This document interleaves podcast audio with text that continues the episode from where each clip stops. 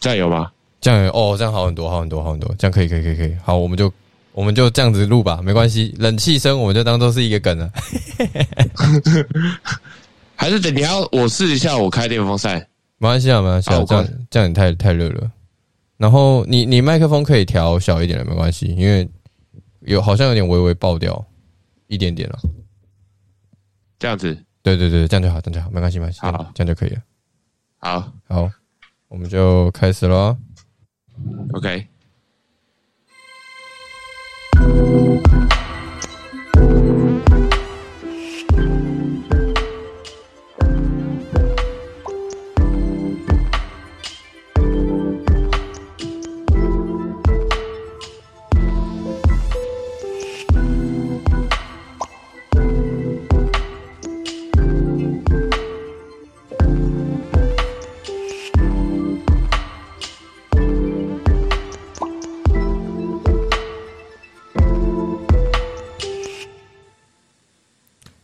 天是二零二二年的六月二十四号晚上的九点五十六分，我是马克林马克，我是红林，欢迎收听今天的。其实我觉得，各位听众好久不见，回回了说超级久。哎，我跟你说，我刚刚为了我们开始之前，我去特别去查了，我们到底中断了多久？我们中断了两个月。哇！但其实这中断两个月，我必须得说了，就是这两个月也不是说我们真的都没事干，就是。红林，你那时候刚好因为签了新车嘛，然后必须要为了车贷稍微努力一些些，然后刚好那阵子 case 又蛮多的，所以你也特别忙。然后殊不知，我那时候想说我应该还蛮闲的，结果我五六月的时候，大概是我进公司以来，我觉得的那个工作最爆炸的一个月，所以我们就这两个月就呃一下，也不是说一下，就是我们两个人时间一直完完全搭不上了，所以就。我们一直就拖拖拖拖拖，然后就没想到一拖到最后，就突然我们好不容易约好的那一天，我们两个都确诊了。对，我我们两个都确诊了。你现在你现在确诊完，就是我那时候确诊大概是五月五月二十一号的事情。你那时候确诊完，你现在确你确诊到现在，你身体状况还好吗？嗯，都很好诶，因为我我确诊的时候。也没有什么症状，真的假的？对，是哦，好羡慕哦。因为其实我是有症状的那个人，所以我我不知道大家听，就是现在在就是有听节目的人听不听得出来，或是红林听不听得出来？其实我现在的声音还是有一点点怪怪的，就是有有有感，就是没有像就是确诊前那么好了。然后嗯。呃，我身边包含我太太，就是我们其实一个月下来，声音的状，就是我们的身体状况都是在没有到完全好，但是也不是说身身体真的不舒服的情况，所以我只能说，真的不要确诊就不要确诊。对啊，那真的。不过确诊，我不不过确诊，我们停滞这两个月，然后包含确诊，我觉得我们我们有我有一个消息想告诉你啊，就那时候我一度很害怕我们的 podcast 就是。突然没人听，你知道吗？因为我们我们大概最最高最高最就是最高峰，大概就是我们跟我们的好朋友文琪，就是第一集出现的时候，就第五集那个时候，大概是我们呃 podcast 的流量的第一波高峰。虽然讲是高峰了，大概有五十个人听而已。但不过这已经算是不小的进展，对不小的进展。然后我们现在目前聆听的次数，就我昨天查，大概是两百九十六次。然后虽然还虽然还是有点弱了，但是距离我就是以 First Story 它提供的数据来说，我们距离要突破第一段班的 Podcast 节目，我们大概还差五百次，大概差五百次，我们就可以进入加油进入中段班了。然后，但是这个这段期间，因为我们我刚刚提到我们的好朋友嘛，他就在这段期间，他的世界排名突然暴升。我们那时候第一次访问的时候才七十四名左右，然后就。就我目前就就我刚刚查的，就是官方的数字啊，目前世世界排名已经上升到了第五十八名。然后就红林的小道消息来说，如果正式计算的话是四十八名。我们在这边恭喜他，恭喜我的好朋友。不过因为那个是他世界排名，就是因为因为之前那个疫情的缘故，所以那个国国际语协他有就是呃调整就是计分的方式，就是些排名计分的方式，所以他现在还有就是用以前就是疫情之前的分数还有算，不过他现在开始因为疫情开始减缓以后，他现在要开始把那个计分制度开始去把它调整，所以在疫情之前的那些呃分数可能就会开始被抽掉，所以的呃根据啊，就是有有台湾的媒体有报道说，根据他现在这个计分方式，到八月份的时候。文琪的世界排名会来到二十五左右。哦，对，以他的分数来说的话，哦，那那那哦，二十五，二十五名，对，哇，那这样的话真的是，我我们真的是访问到了一个不小的大咖，对，二十五就等于就是因为我们那个呃，我们国家训练中其实羽呃，就是中华中华台北的羽球队，其实我们的规定是，你只要世界排名在二十五，你就是。保障的国家队队员，你就不用去比任何的学生选拔赛什么，就是保障是国家队员。所以他目标目前就是到二十五名，他就是保障国家队员。不过他到二十五名的时候，就会变成说他会比较少有机会在台湾的赛场上看到他。就是他他他有些赛事就是比较不能参加，就好比说现在台湾很多呃，就是像那个排名赛啊这些，他就不用打这样子。嗯，或是可能就是就有点像是我们的体保生，就是你要他去打那种。菜市场杯其实也也不能讲菜市场杯哇，这样子就 就是提保就是加级的提保生去打乙组的比赛，这样就是他变成国际级的选手啊，就是他变成他就是去比国际比赛这样。好，国内比赛就比较少参与。我们只能说我们非常开心，在他还能访问的时候没有访问到，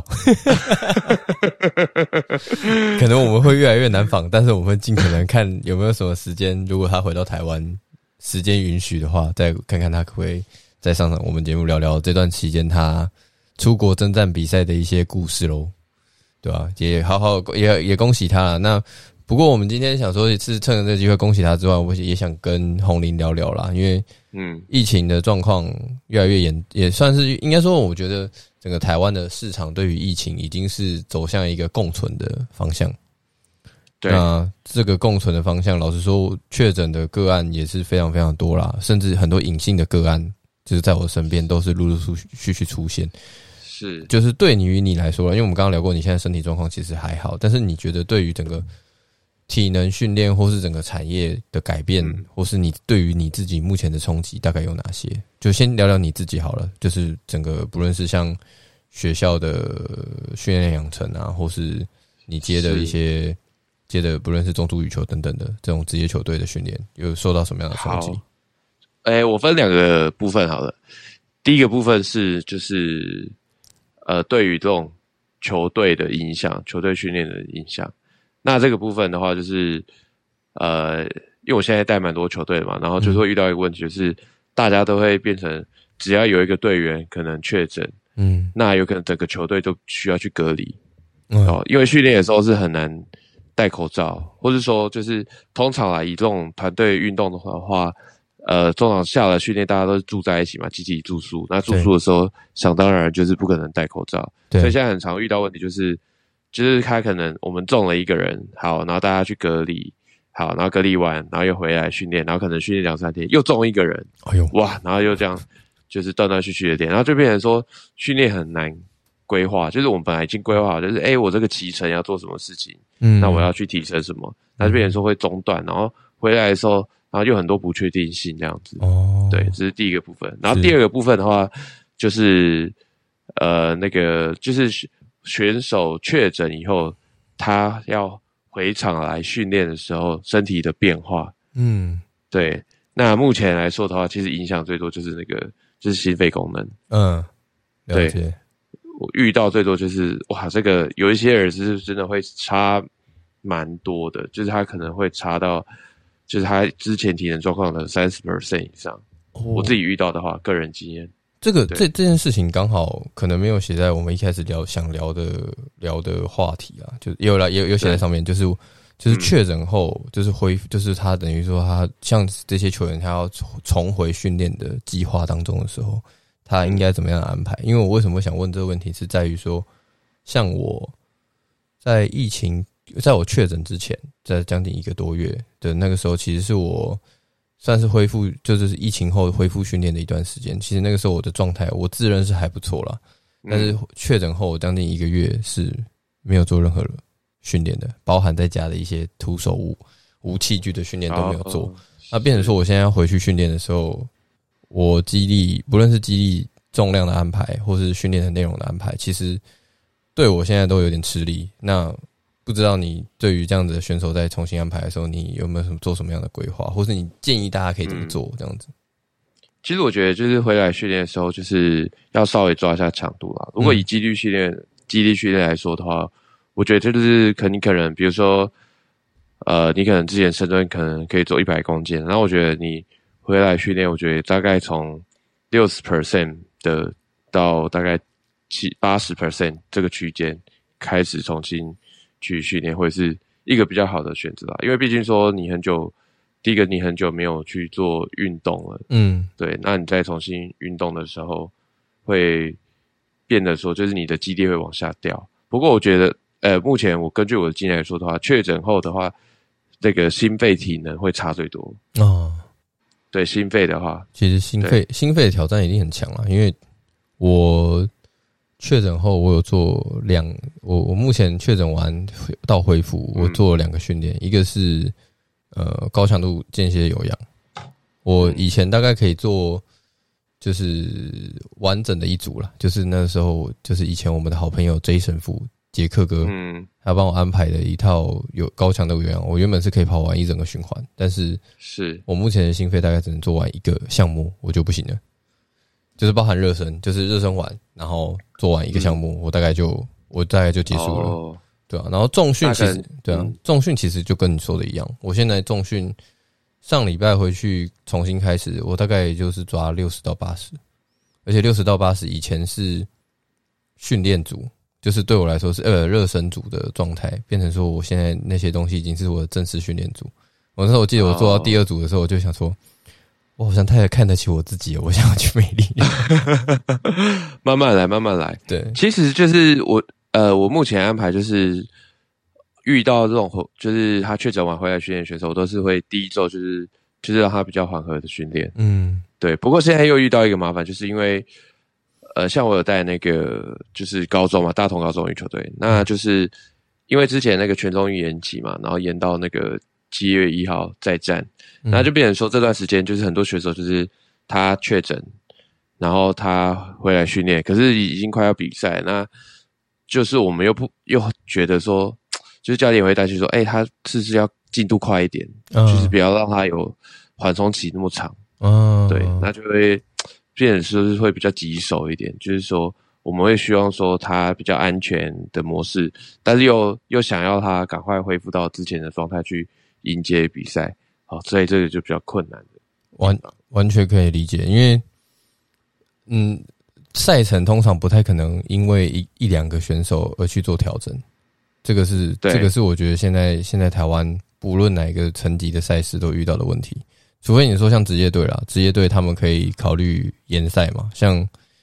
台湾的棒球，像那个乐天桃园，前阵子就是疫情确诊，就是球员确诊的情况非常严重，影响到战力的时候，那个时候就有好多个好多次啊达到停赛标准。可是以学生成绩的，就像刚刚红林分享的，几几乎不太可能。但是这件事情是不是，不论是对于你们训练的安排，或是球员的受伤几率，是不是都很高啊？其实你们那时候在在针对球员的管理的时候，是不是都是一个蛮大的挑战？对啊，如果他就是也是有遇到，就是他回来训练，但是第一周就是就受伤，其实蛮多的。哦，真的哦，对对对对对，但不，但是我觉得主要取决于一个问题，就是他在确诊的期间啊，嗯他也没有去做一些自主的训练，嗯哼，这个也会影响到说他他在回场的时候的一个一个进度啦。嗯就是如果他在确诊期间，他如果有持续去做一些简单的训练的话，他回来的时候就不会这么困难的去、哦。去回到之前的状态，这样子。OK OK，那诶，对。那那这个我觉得有点是帮帮听众问的啦，就嗯。maybe 他就是如果用一个比较一般的、一般常人的、一般就是有平常有固定在上健身房，或是有自己在做一些体能训练的呃听众们，他们如果真的很不幸确诊了，你觉得在他们可能在，我觉得疫情的疫情，就是当你确诊的时候，大概一到三第在第三天吧，大概症状就已经得到缓解。那这种缓解的时候，他大概可以在家里做哪一些你觉得合适的一些训练动作？就是嗯，其实我比较推荐，就是如呃，就是居家健身、居家训练症状消除之后，我觉得就是做一些简单的徒手训练吧。但是我觉得那个上下是要平衡。那我比较推荐大家就是。呃，你可以用一些可能弹力带啊，然后你可能可以做简单的，或者你没有弹力带也没关系啊，你就可以徒手嘛。比如说脚，你就可以做呃双脚深蹲，那双脚深蹲没有东西负重，可能太轻，你就可以做单脚的，或是弓箭步这些。那双肢你可以做伏地挺身啊这些。其实我都蛮推荐做伏地挺身的，因为做伏地挺身的时候，你可以练到上肢肌肉嘛，那同时你的那个核心肌群。也会训练到蛮多的，嗯，对。那嗯，你体能体能的话，体能的话，我会建议大家做那个原地抬腿跑，嗯，对，OK，原地抬腿跑就可以，或者是说你空间够大的话，你就是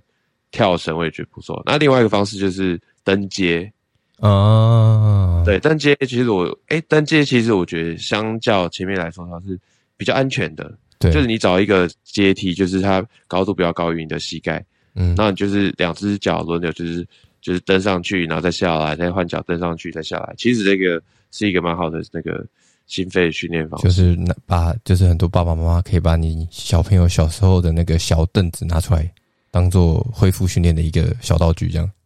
没有错。我觉得听到这边，大家自己设个摊口啦，就是 居家训练的菜单自己安排一下。对，就是对，因为我老实说，就是你刚刚推荐的几个，我觉得对于很多居家训练的菜单安排上，我觉得是很有帮助了。因为你确诊的时候，基本基本上你不太可能离开家里，就是现以现在的规定是七天嘛，然后七加七，那其实。其实以我的情况啦，我到了第八天，那时候我很想到第八天就是很开心的出门，就一塞还是阳，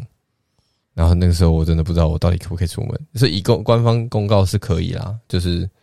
哦，只要你满七天就可以离开离开家里。可是我那时候第八天还是，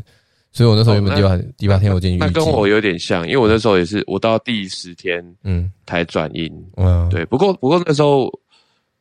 那个第八天的时候我有稍微查一下，因为他。官方的说法是说，到七天以后，就是就算你是那个阳性，那你阳性那时候的病毒量已经很具传染力了。嗯，对对对对对，所以说那个时候可以出门这样子。就就是感谢你的卫教资讯，但是那个时候老实说，以我那个当下，我超级紧张的，因为我我其实我觉得其实那个时候的紧张不是说说不是说就是还是觉得自己在确诊，而是真的是很害怕造成别人的困扰。要不然，其实我那时候已经打算，就是去健身，就是去，就是就是去那种操场，或是去一些运动场去做一些简单的运动，然后让自己的身体稍微恢复一下。因为确诊几天几乎都是在家躺着或是坐着，你几乎没有做什么事情。我觉得那个时候其实对于整个不论是肌力的衰退啊，身体的状况都不是太好，对吧？其实你刚刚讲到那个，就是确就是看到那个阳性，就会有点担心害怕。其实我那时候刚确诊的时候。我也觉得蛮可怕，就是因为我在想说，哎，我是有传染给别人，嗯，那别人是有因为我，然后他可能就中奖，然后他可能是重症之类的，所以我就会心里会比较害怕，说我是会害别人，就是可能重症之类。嗯，我觉得确诊，我自己一开始想到这件事情，我是觉得蛮 就蛮害怕，第一时间反而不担心自己，其实是反而害的怕害害到别人的那种那种愧疚感。对对对对对，哎，那我觉得也延续这个话题好了，就是目前目前你在体能训练上，你大概都怎么做？就是不论是消防啊，或是呃职业队，他们对于这件事情防疫上，他们有做什么样的限调整吗？或是规定？因为像刚刚你说，就是其实以职业队或是你现在带的学生球队来说，要真的全程戴上口罩，其实是非常困难的一件事。是。对啊，呃，所以目前来说的话，我目前带的球队采取方式是每周要那个快赛一次，嗯，对，然后，然后就是如果你有一些呃感冒啊症状啊有没有？就是你就是立即停止训练，不管你有没有确诊，那个对你有没有快筛阳性，你就是停止，因为那个有时候会有那个潜伏期嘛，就是筛不出来，尾音尾阳，所以就是如果有对对对，所以有时候就是就是我们现在大部分采取措施都是，如果有有症状，就是就他就先回家哦，他也不要住在宿舍跟大家接触这样子。对，不过我觉得这种就是还是有限啊，因为有时候就是偶尔还是会那个，就是突然又有一个人中，对啊，所以我目前呢，其实我讲一个我觉得最好的方法就是就是要中啊，就是一致大家都中这样，大家一起打好打好四季这样子。哎，不对啊，可是其实现在学生不都没有，你你带的几所学校都都没有打疫苗，对不对？只有光复，当时光复有打，有打。有有都有都有打，都有打，都高中都有打，对，他们现在应该，我听他们讲，有些已经打到第三季了。哦，对对对对，所以现在其实就是，然后还状状况还可以这样。只是前阵子那个前阵子，哎，我那几月有办那个大专运动会啊？嗯，哇，那个时候真的是惨不忍睹啊。嗯，就是对很多人就是在比赛中。感染这样子，比赛中感染，要不然就是要比赛前感染，变得不能上场。对，整个哦，那个真的，我我觉得那个时候真的，不论是对赛事、对校方，或是对球队端，甚至对很多品牌啦，真的都是很痛苦的一件事情，因为一定会影响赛赛事品质。然后教练团他们在阵容安排上也不好安排，然后然后赛事端也不知道到底是要严还是要实体，还是要。干脆就不办了，那个大家都不知道该怎么办。就是，但我想这应该算一个过渡期吧，因为像在那些在国外比赛啊，据我所知啊，是就是比较不会去管，就是你确诊不能比赛这件事情。嗯，对，所以他们现在保持的态度就是，你确诊了，你还是可以，就是国外就是你可以继续生活，嗯，不管是比赛啊这些，对，就是他把它变成就是常态化，就像你确诊就是一个小感冒的感觉这样子。我我我觉得是啊，就就是所谓人家说的流感化嘛，就是把它当做是一个流行性感冒。那只是说这个流行性感冒普遍的疫苗覆盖率是高的，大家感染的几率或是重症的几率也是相对来说比较低，所以所以他们就会相对比较放心一点。因为其实就像你说的啊，就像你现在看美国职棒或是看美国职篮，他那个赛场那个观众在进场看球，哪有台湾那么守法的？也不是说守法啦，就是哪有防疫规格这么高的？就是你看每个人就是像像正常生活一样，也没有在管这件事情。那台湾我觉得现在还在一个转换期啊，毕竟我们就是在走他们的路嘛，就是对对对，大家就是他们走过的路，这样对啊，就是慢慢走向那个方向。那我觉得也回，那我就我觉得回到这件事，回到就是从防疫到现在，我觉得也回到我们一开始我问的，就是。你觉得对于现在目前整个体育产业，就是疫情，我们决定共存之后，就是从你自身，然后你也分享了目前呃消防的一些做法，那你自己的观察，就是对于整个体育产业、训练产业最大的冲击大概是什么？或是你觉得改变的最大是哪些东西？其实我最近有发现说，就是反而是那个，就是一般外面健身房的。在这段期间的影响反而是比较小的，嗯，反而是这种就是学校队伍啊，这种就是球队这种影响反而比较大，因为现在健身房其实老实讲啊，就是现在有很多的，就是前阵子有很多的规范嘛，嗯，但是其实就是你知道政府的人员有限，他也没办法去做很严格的稽查，嗯，所以就是。就是健身房这一块其实是比较没有太多的呃实际上的管制啊，所以我目前看来的话，其实健身房反而是这段期间反而影响比较小一点，嗯。反而就是学校啊这种队伍的训练比较会有影响这样子。哦，了解。对，这这一块我同意，因为包含我自己去健身房，我算是比较守法的人了，因为。据我了解，现在好像是你在训练的过程旁边，如果没有很密切，就是距离没有很接近的话，你是可以不用戴着口罩做做训练动作的。哦，对对对，没错。我几乎还是全程啊，不论是做什么样的运动，就是我都还是会戴着。但是，呃，我进健身房的时候是有看到大家基本上只要看旁边人没有太多，就是把口罩拿下来就开始运动了。然后你说健身房很少人吗？也没有。说真的，几个比较热门的场地去的时候，几乎所有器材都开始陆陆续续开始要等了，已经不是那时候前阵子。疫情比较爆发的时候，那样的幸福感，深蹲架我可以好好慢慢用。开始会有人在后面排队说：“不好意思，现在要记住，累包场的概念。”对啊，疫我真的我觉得疫情前前阵子疫情开始慢慢爆，或是呃还没有宣布共存，然后那时候还是有点严格的时候，哦，那个健身房真的是舒适到一个不行。就是三个深蹲架，大概只会有你一个人在那里面，然后你可以慢慢做，没有人 敢。开始想说，嗯，我今天要选哪一个深蹲架？对啊，我觉得昨天这这中间这个它有个问题，就是那个稍微会高一点，距离不好抓。左边这个深蹲架比较好做，大概会可以 可以去甩骰子，你知道吗？结果就最近就是去的几乎都是要都是要开始要排，或是你可能要抓一些比较冷门的时段去抢。要不然基本上是很难抢到好的时段，或是比较空闲的时段，对吧？然后一你说赛事，我觉得有啦，就是赛事看起来都还是蛮严格的。然后根据我们公司目前的销量，看起来还距离恢复完全恢复还，我觉得还有一段时间。就是很多专业专业运动产品，它的销售速度还是没有回来。就是专业的篮球鞋啊、羽球鞋啊、网球鞋啊这种，基本上都还是没有。大家目前卖最好的还是，比如说生活的、生活的日常穿搭的衣服，就不是运动服。运动服目前都还是一片惨淡。所以，以也跟你分享，我们品牌目前就是也很头大，就是也不知道这段这波疫情什么时候会让大家开始想要回归运动场。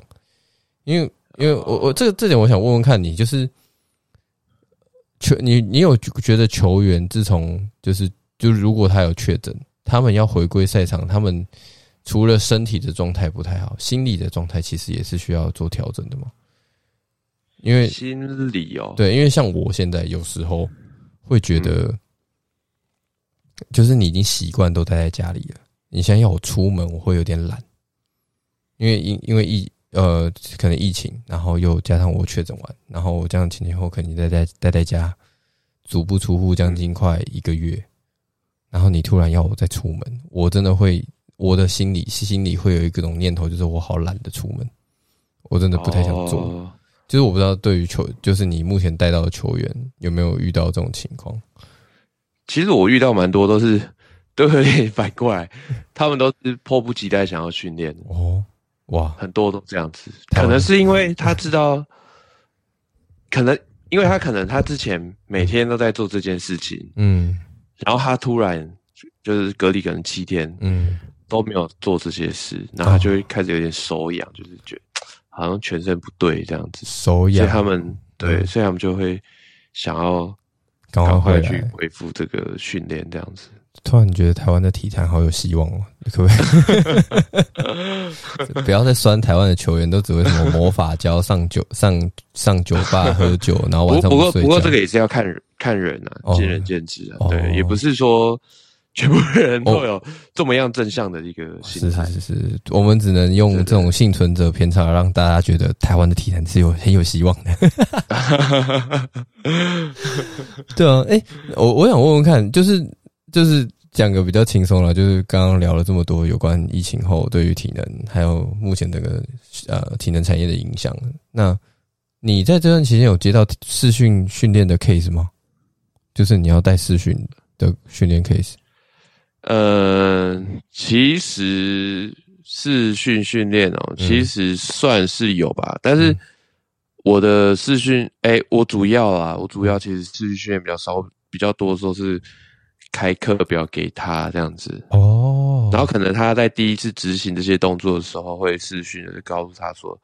你这些动作怎么做？”然后稍微看一下，帮他纠正完，然后就让他可以做正确动作之后，后面后续就是让他自己去做。对，就是课表给他这样子。了解。对。哦，因为为什么我会想问你这件事情，就是说，嗯、我们公司嘛，就是我我们在运动品牌公司最近遇到很多的状况，就是当我们已经决定好要办一个活动了，结果到了最后一刻，就是因为疫情的考量，我们转回线上，所以线上的整个就是改变了很多我们做事的方式跟习惯。然后就想想问问看你，就是诶，那目前你们训练产业有没有遇到，就是为了因应因应整个疫情，所以你有没有调整成就是视讯啊，或是所谓的虚拟线上的形式？那刚刚你有讲完，就是说现在以目前你的视讯训练的安排，就是以开菜单为主，然后可能呃，可能出前面几次请他不论是拍影片或是跟你视讯，然后看他的动作是不是有需要调整的地方。对对，那你基本上，嗯因为精油就是去年就是去年这个时候是就是刚要爆发，就是很严重。对，那个时候就是就是比较多会有这个就是视讯训练，的需求，不过那是不对啊，不过因为经过 那段时间之后，大家都蛮会在家自己徒手训练的，所以后来这次在爆发的时候就变成就是说给他们课表，他们就很很快就上手了。哦。尤其有去年的经验之后，蛮好的。，对，不过那那那在做这个训练，你觉得选手的选手的呃基本素质跟条件是不是也占一个很大的比例啊？就好比说，呃，可能对于职业球员来说，这件事情，如果你有事前，就像你去年可能已经有教完一整套蛮完整的教程或教材，你现在要教他们这样做是很简单的。可是对于学生来说，可能就学生运动员来说，可能会相对比较困难，或是说，呃，对于可能之前没有教考教过他这样这样的内容，说你要改成这样视讯去陪训练的方式，他的成效就可能没有来的那么好，会有这样的那就情况吗。是变成说，有时候会变成呃，像有有一些球队是，就是技术教练他会固定每天会要求大家在某个时段一起上线训练。嗯那这个训练有可能是专项的训练，或者是基地训练嘛。那基地训练可能就是我给课表这样，那我一起帮忙看，就是大家一起做这样子。嗯对，大部分大部分还是这个形态比较多啦，嗯因为有时候就是就是大家会在家太舒服，有时候会比较容易怠惰啦，所以还是需要有有这个督促这样。对，一方面是这个啦，二方面是说，就是如果你这样做的话，他的作息比较不会乱掉。因为有时候我们在家太久，的时候可能会日夜颠倒什么。嗯但如果你规定一个训练时间的时候，比如说你早上训练，他就必须在这个时间之前起床，嗯那他的作息就会比较正常。嗯，对对对对对，那个在家太舒适，我完全能够理解。对啊，因为你看隔离在房在在房间里面啊，你旁边就是床嘛，嗯，舒服的床。真的，像我在隔离期间，就是躺的时间应该大概就占一天的一半了吧，十二个小时了。对我也差不多，我也差不多，但但但我那个时候有点，呃，先先强调，不是我们公司血汗，而是就是那个时候真的是太多太多重太多急事要处理，变成说，其实我在确诊的七天，我大概有三到四天还是在上班，前面的三到四天症状最严重的时候，我还是在上班，就是有人发讯息来，我还是要回，然后有什么状况还是及时的去了解，那这样子，或是有什么紧紧急的事情要处理，还是赶快回信或通知。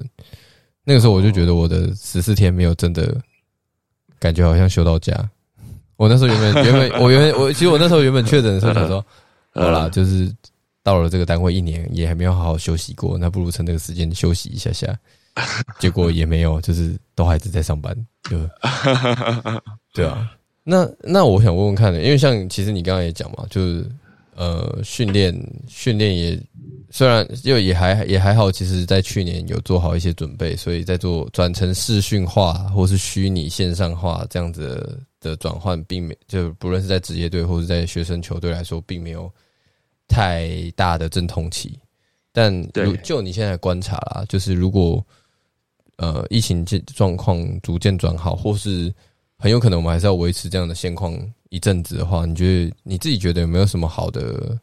突破口或做法是，或许大家可以参考试试看去做的？就是就就你来说啦，就是你你觉得嗯 maybe 很可能很多人没有这样做，但是是你很想做的一种形式。哦，目前的话，其实我我之前以隔离来说好了，就是像我们之前球员从国外比赛回来就要隔离嘛。嗯那其实我觉得这个心肺的训练啊是蛮重要的。嗯如果以运动选手来说的话，嗯所以像之前我们选手回来隔离的话，一定会帮他们准备那个脚踏车。啊对，因为我觉得这个，因为这个就简单来说好了，因为其实我们可以做很多的这个徒手训练啊，嗯这些基地训练，其实但是这些训练强度其实跟实际上我们就是可能用一些器械来做的，就跟其实负重还是有强度上会点差差距嘛。对，嗯那然后我们隔离就是因为局限在在一个空间里嘛，那其实我们行走的距离啊是有限的，所以通常我们隔离的时候，我们的活动量嗯会下降很多。啊所以我都会希望说，哎、我们可以借由就是用这个心肺训练的方式，嗯把我们的这个身体的活动量把它提升。因为以那个，就算以那个健康的角度来来看好了，像 SSM 就是那个美国，呃，美国，呃，我忘记全名，就是一个运动的组织啊，嗯世界世界健康还是什么组织？呃，美国啊，反正就是一个组织。然后反正就是 以健康来说的话，其实最主要的运动还是以那个有氧的训练，对于你的那个心血管啊、心肺功能是最有帮助的。对，嗯所以我会觉得说，在隔离期间，如果你可以的话，就是心肺就是第一个你要去做的事情。哦，对，心肺好，诶、我我先带红林说，就是 SSM，我们会在下一集的开头告诉他到 告诉大家到底是什么东西，我会帮大家矫正回归。那 OK，我我我想问，就是像你刚刚说，就是心肺其实是一个蛮重要的一环嘛？那我也蛮认同的，因为其实我确我觉得从我确诊到现在，呃，不要不要说确诊好，从疫情到现在啦，包含我们公司是算蛮幸福的企业，就是我们现在的居家上班的走天数，其实还是给我们非常多。那我也有感受到，其实你的就是其实你不用出门这件事情，其实就是让你基础的活动量少非常多。就是你要真的达到以前的那个活动量，或是